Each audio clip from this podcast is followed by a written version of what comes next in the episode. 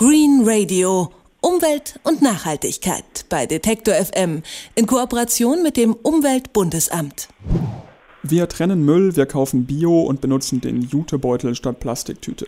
Die Deutschen halten sich größtenteils für umweltfreundlich. Doch schießen wir dabei vielleicht ein bisschen übers Ziel hinaus. Der Journalist Alexander Neubacher ist für sein aktuelles Buch Ökofimmel der Frage nachgegangen, ob wir wirklich so umweltbewusst sind, wie wir tun. Und er hat dabei Erstaunliches herausgefunden.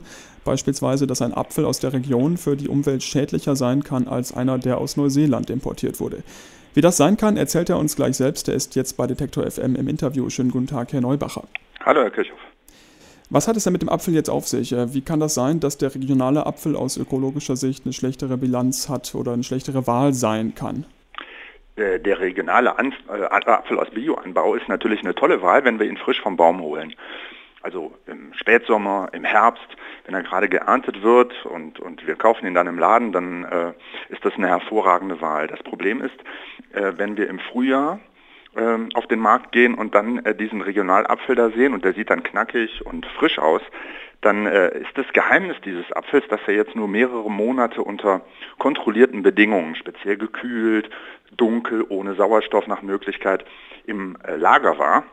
Und der Energieverbrauch dieses Apfels ist inzwischen so groß, dass es für die Umwelt viel einfacher und viel besser wäre, würden wir einen frischen Apfel aus Neuseeland holen. Der hat nämlich jetzt gerade Saison und kommt frisch vom Baum. Und woher weiß ich als Einkäufer, wie lange der Apfel gerade im Kühlhaus gelegen hat?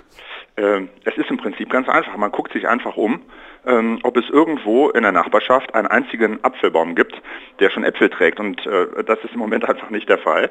Wir sehen vielleicht die ersten Blüten, aber definitiv noch keine Früchte. Na, wo sollen die dann herkommen? Natürlich aus dem Lager. Okay, das heißt, man muss ein bisschen mitdenken und auf die Jahreszeit achten. Ganz genau. Ähm, was ich äh, vor allen Dingen damit sagen will, ist, wir sollten uns nicht von diesen Etiketten blenden lassen. Wir sollten nicht einfach glauben, dass nur, weil irgendwo Bio draufsteht, ähm, dass deswegen auch automatisch vorteilhaft ist. Das ähm, ist oft so, dass wir uns selbst betrügen, dass wir äh, uns die Sache vielleicht manchmal auch zu einfach machen und äh, vielleicht auch manchmal gar nicht so genau wissen wollen, wie es jetzt im Einzelnen aussieht mit der Ökobilanz der einzelnen Sachen. Jetzt ist ja der Apfel nur eines von vielen Beispielen, bei denen Sie auf überraschende Ergebnisse gestoßen sind. Können Sie mal zusammenfassen, welche sind die größten Ökolügen, die wir so alltäglich äh, erleben? Also für mich war äh, ein einschneidendes Erlebnis, als ich bei uns vor der Tür die Leute von den Wasserwerken sah die mit einem großen äh, Feuerwehrschlauch, ähm, das direkt äh, aus, aus, äh, aus einem Tank kam, dann äh, in die Kanalisation gespielt haben. Und ich habe mich gefragt und die gefragt, was die da machen. Und haben gesagt, naja, die Leute hier in der Straße, die sind alle so sparsam, die äh, benutzen selber kaum noch ähm, äh, die, die Toilettenspülung zum Beispiel. Und überall haben wir so Durchflussbegrenzer eingebaut in unseren, in unseren Wasserkränen. Und ja, das führt dann dazu, dass unten in der Kanalisation diese Brühe äh, dieser Schlick da so träge vor sich hinschwappt.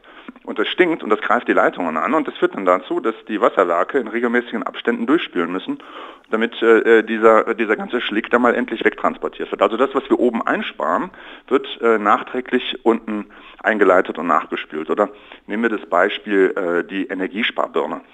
Wir, wir wollen ja ein bisschen Energie sparen dadurch und jetzt stellt sich heraus, diese äh, neuen Energiesparbirnen, die gehen nicht nur viel schneller kaputt, als wir gedacht haben, die äh, enthalten auch sehr viel giftiges Quecksilber, weshalb wir uns wahrscheinlich unterm Strich ein viel größeres Umweltproblem eingehandelt haben, als wir es hätten, wenn wir einfach bei unseren alten Glühbirnen geblieben wären. Jedenfalls so lange, bis eine vernünftige Alternative zur Verfügung steht. Aber ist es nicht denkbar, dass wir ähm, das einfach lernen, dass man das eben nicht in den Hausmüll schmeißt, sondern äh, zum Sondermüll bringt?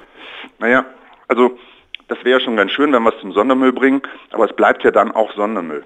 Ich habe mir das mal angeguckt, wo dieses Zeug dann landet. Das muss man sich so vorstellen wie eine Art Pulver. Da ist dieses Quecksilber enthalten. Das zu recyceln ist sehr aufwendig. Das wird nicht gemacht.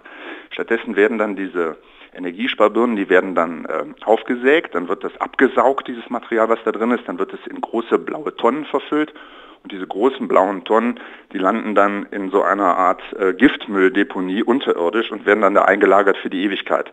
Das heißt, selbst wenn wir die nicht in den Hausmüll schmeißen, haben wir ja für die äh, Umwelt nichts Gutes bewirkt, sondern im Gegenteil Schaden angerichtet.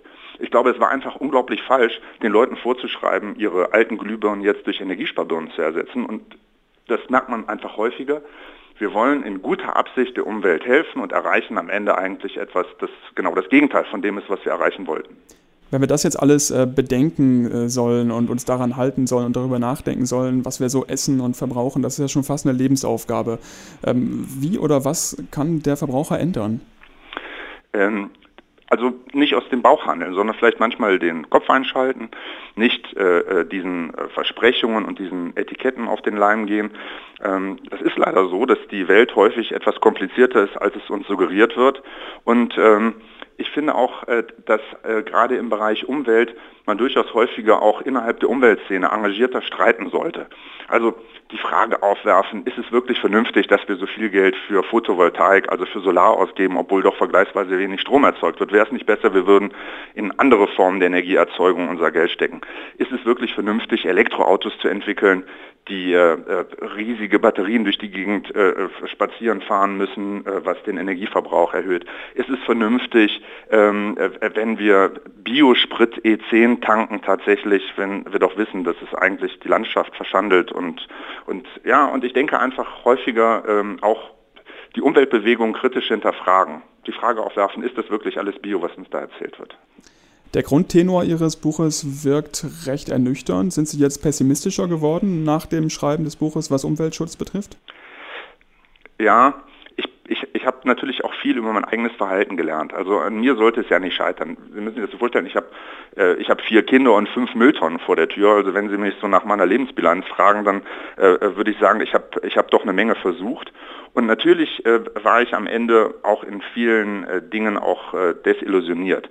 Ähm, was mich tatsächlich aber nach wie vor am meisten ärgert, ist, ähm, dass äh, die Debatte nicht so richtig in Gang gekommen ist, auch bis heute nicht, was äh, bestimmte Vorschriften anlangt, also diese, diese, wenn man noch ein Beispiel nimmt, die Pfandflasche zum Beispiel, das, das Mehrwegpfand hat ja leider nicht dazu geführt, dass wir mehr Mehrweg haben, sondern wir haben jetzt überall diese platteligen äh, Plastikflaschen. Und, und ich wünschte mir manchmal, dass einfach mehr debattiert würde. Und da bin ich tatsächlich sehr ernüchtert, dass das nicht richtig in Gang kommt. Ökofimmel, wie wir versuchen, die Welt zu retten und was wir damit anrichten, so heißt das Buch von Alexander Neubacher. Er ist Wirtschaftsjournalist beim Spiegel und hat mit uns über Umweltbewusstsein und wie man übers Ziel manchmal vielleicht auch hinausschießt gesprochen. Vielen Dank dafür. Danke auch. Green Radio. Umwelt und Nachhaltigkeit bei Detektor FM in Kooperation mit dem Umweltbundesamt.